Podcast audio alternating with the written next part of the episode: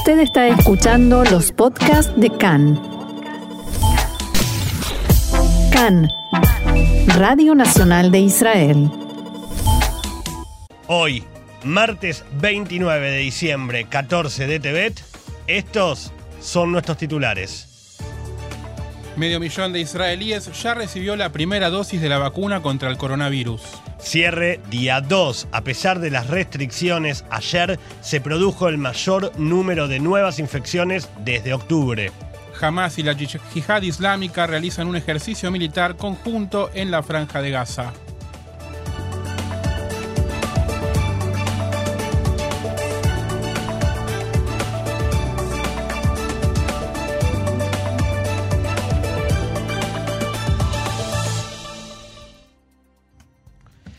Y así estamos, dos minutos pasaron de las dos de la tarde, comenzamos nuestro programa del día de hoy con toda la información, como siempre, en primer lugar, los datos del coronavirus. El Ministerio de Salud informó que ayer se registraron 5.449 nuevos casos de infectados con coronavirus. El total en total se realizaron 99.758 pruebas, lo que representa que un 5,6% es positivo. Actualmente hay 38.656 casos con el virus activo en Israel. De estos, 593 se encuentran en estado de gravedad y 146 requieren de la asistencia de un respirador. Desde el inicio de la pandemia en el país ya se registraron 408.990 casos de coronavirus y 3.256 personas han fallecido a causa de la enfermedad.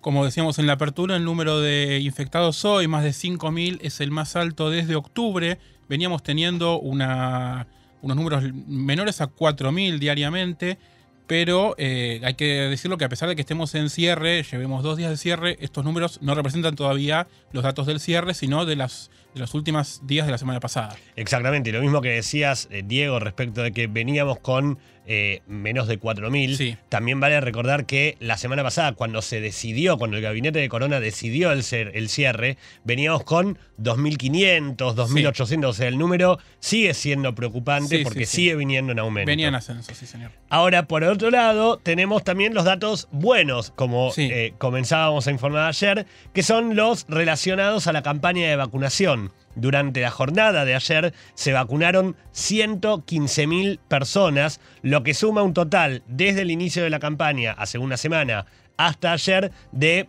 495.000 vacunados con la primera dosis. Así los números, al final del día de hoy se habrán vacunado más de 500.000 personas, lo que indica que actualmente en el país hay más vacunados que infectados. Así es, casi 48 horas han transcurrido desde el comienzo de este tercer cierre y si bien desde el gobierno se esperan un alto acatamiento de las medidas, en las calles se vive un clima que por momentos dista bastante del de los cierres anteriores. En horas de la mañana, fuentes policiales revelaron que durante la jornada de ayer se, realizaron a lo largo del país unas 2.000 multas, pero que fueron no fueron por incumplir alguna de las medidas eh, impuestas en este cierre, sino simplemente por el hecho de no usar las máscaras de protección. Y esto vale recalcar, es una orden, no, no, no es una medida del día de ayer o de la semana pasada del gabinete de Corona. la orden de usar una máscara, un barbijo, una protección, es una orden que rige hace 10 meses, o sea, hace casi 10 meses cuando se inició la pandemia, ¿sí? O sea, nos da que pensar que qué tan difícil nos resulta a los seres humanos el hecho de cumplir ciertas normas que seguramente son molestas, porque es lo que nosotros decimos siempre también en el programa, ¿no? Digo, ¿cuándo será el día que podamos volver a darnos un beso, a abrazarnos, a, a tener más contacto físico entre personas? Pero que en definitiva nos están ayudando en momentos en lo que todavía sigue siendo una crisis sanitaria a nivel mundial. Y esto también es importante recalcarlo. Ya está la vacuna, ya en Israel tenemos medio millón de vacunados, pero la crisis sanitaria sigue estando, el coronavirus no se fue la necesidad de cuidarse sigue siendo una prioridad para todos. Así es, y va a seguir estando hasta nuevo aviso. Lo que aún no ha informado la policía es si desde los puestos de control vehicular se han labrado actas a conductores que no cumplieron con la orden de no circular a más de mil metros de sus casas. De hecho, al igual que ayer, en la mañana de hoy, las vías de acceso a las principales ciudades continuaron con demoras, aunque un poco más, más leves que los días anteriores. Algunas ciudades tomaron en las últimas horas la misma decisión que la municipalidad de Ramat Gan acerca de permitir la apertura de locales que se basan en la modalidad de takeaway, de comida para llevar, ir a buscarla, basándose en la necesidad económica de comerciantes que vieron afectada su situación en los últimos meses. En tanto, sobre la controvertida medida adoptada por el gabinete de Corona que sostenía que los alumnos de quinto a décimo grado debían cursar clases a distancia y que luego fue revertida por el Comité de Educación de la CNESET, el Ministerio de Educación comunicó que todos los niños podrán concurrir a los colegios siempre y cuando vivan y cursen sus estudios en ciudades verdes o amarillas.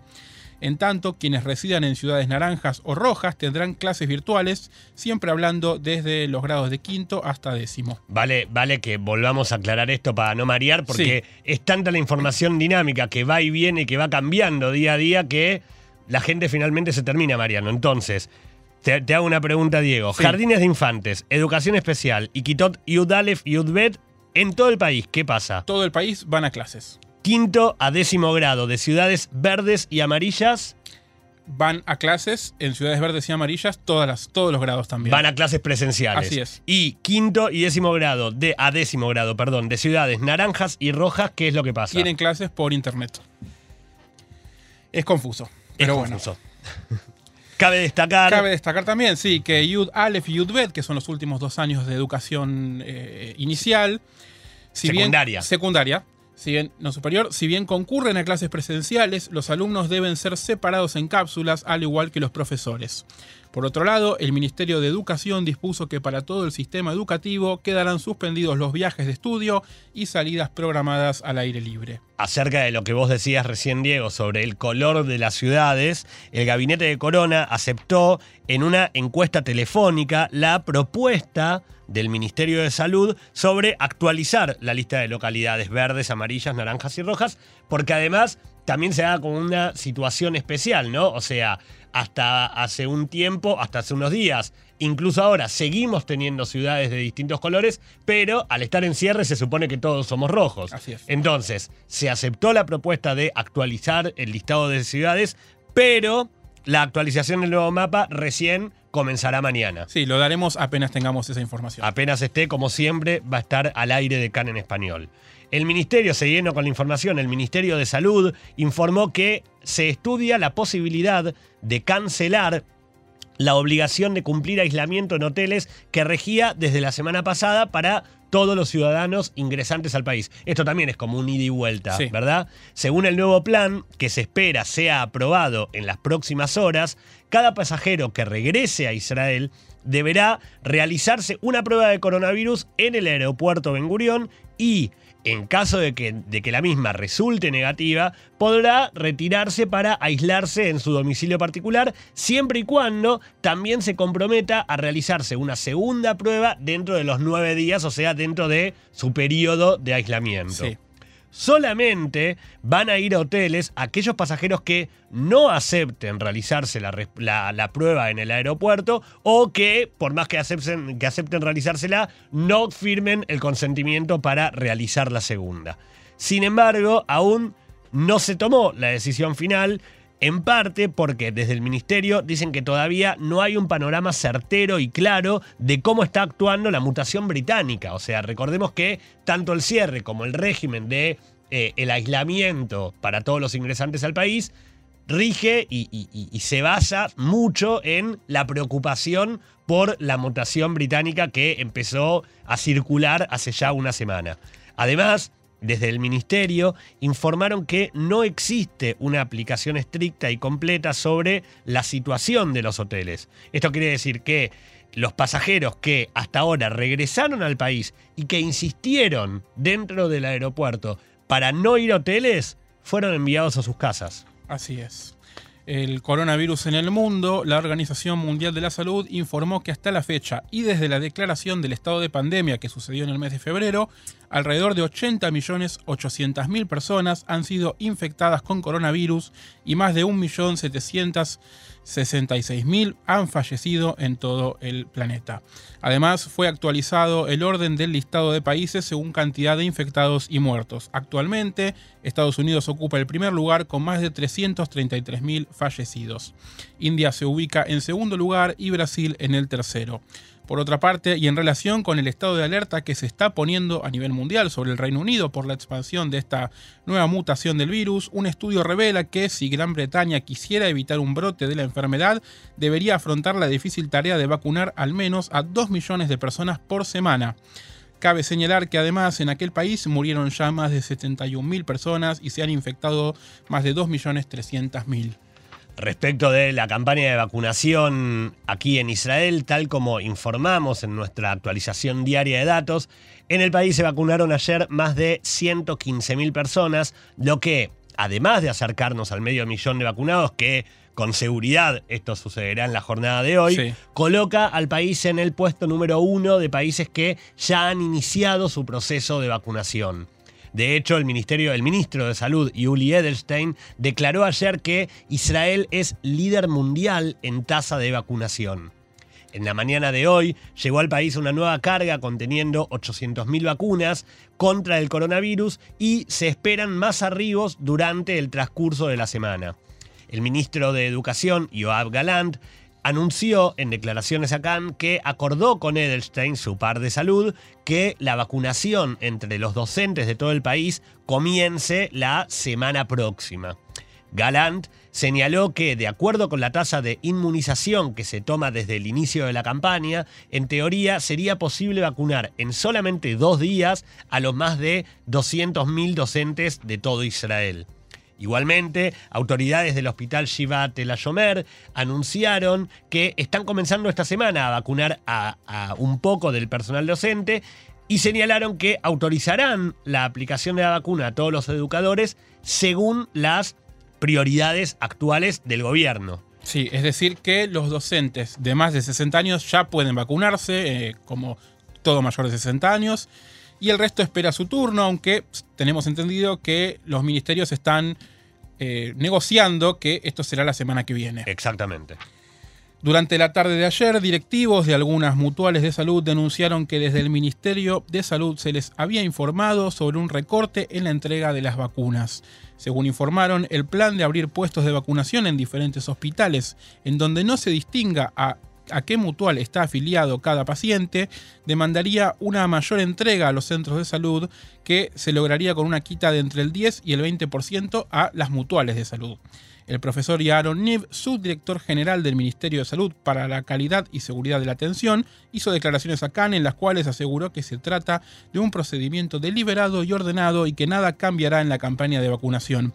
Por su parte, para la directora ejecutiva de la Kupat Holim Meuhedet, Sigal Reger Rosenberg, esta decisión podría producir un desastre. Según sus declaraciones, los hospitales están actuando de manera desorganizada, no se trata de una vacuna de una sola vez, hay una segunda etapa que debe plantearse sin hacer cambios repentinos en el medio. Asimismo, Miri Misraji Reubeni, jefa de la División de Salud de la Kupat Holim Maccabi, aseguró que su mutual podría aumentar de 25.000 a 40.000 aplicaciones diarias durante la próxima semana si no fuera por esta decisión del ministerio.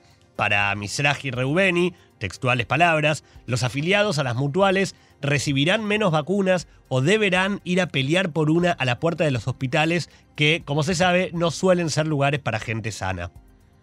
Dada la ríspida situación entre el Ministerio y mutuales de salud, hace instantes el coordinador de la lucha contra el coronavirus, profesor Nachman declaró en Cannes que hay y habrán suficientes vacunas para todos.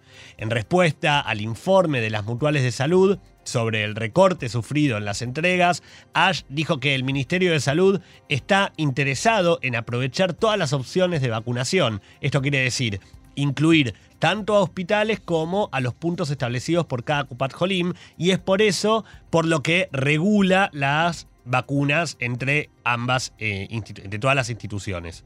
Ash agregó que el objetivo es vacunar a 150.000 israelíes todos los días y ayer se vacunaron ya 115. Esto quiere decir que vamos por el buen camino y que la campaña de vacunación podría acortar la cuarentena que comenzó esta semana.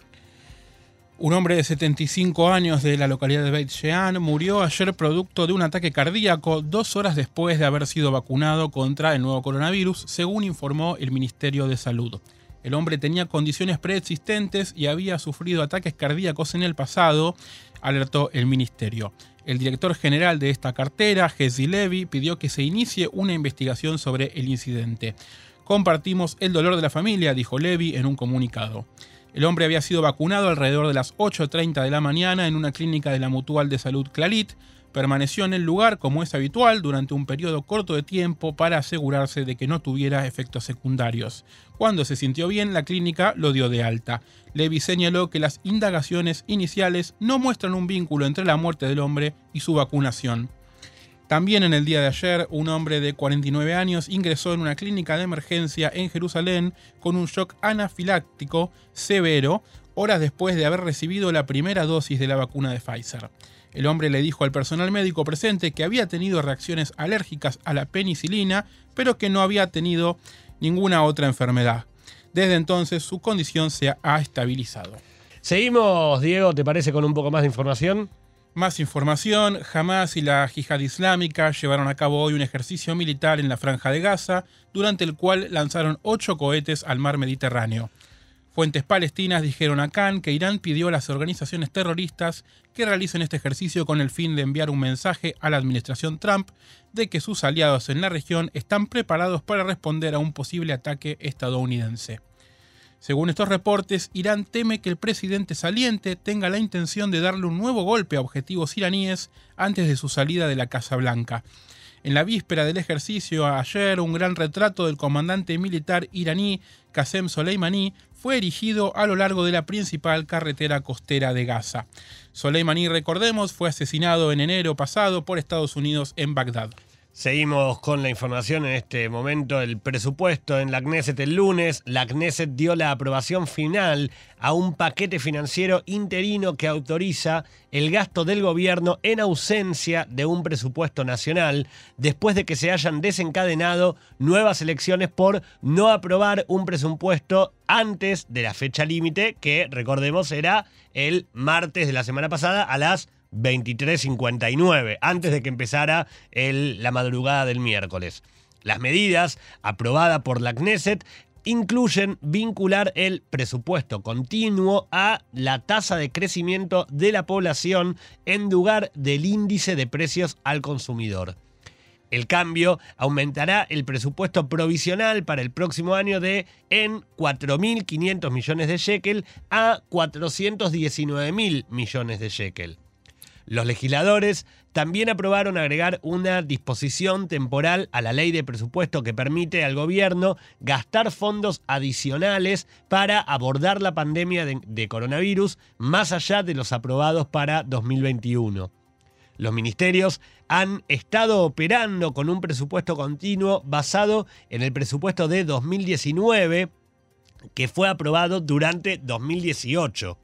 Desde entonces no se ha aprobado ningún presupuesto debido a las tres campañas electorales consecutivas entre abril de 2019 y marzo de 2020.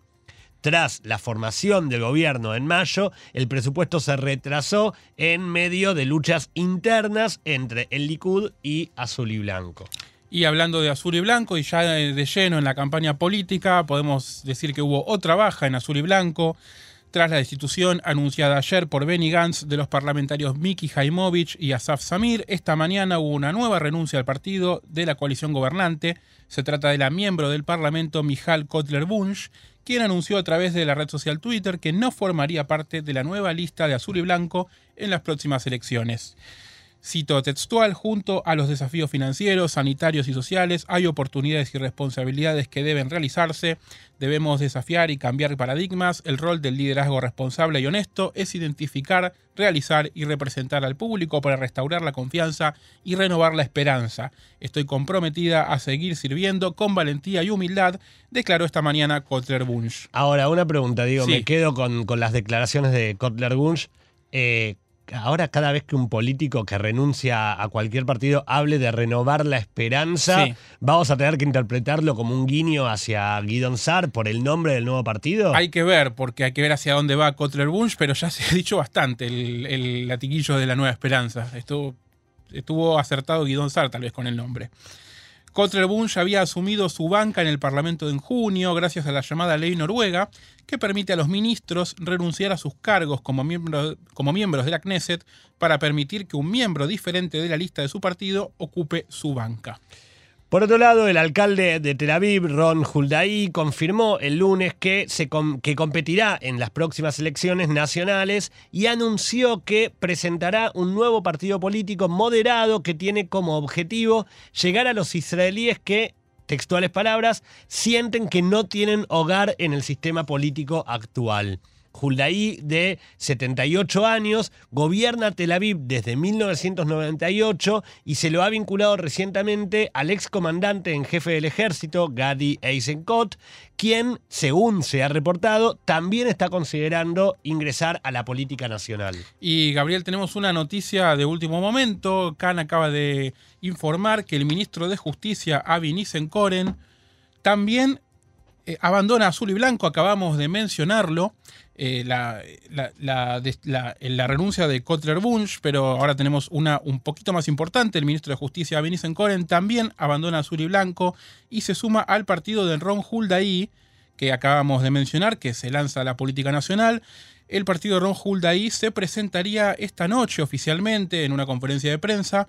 Se espera además una definición del ministro de Relaciones Exteriores y también miembro de Azul y Blanco, Gaby Askenazi, que hablábamos ayer estaba en charlas con, con Benny Gantz a ver qué, qué resolvían.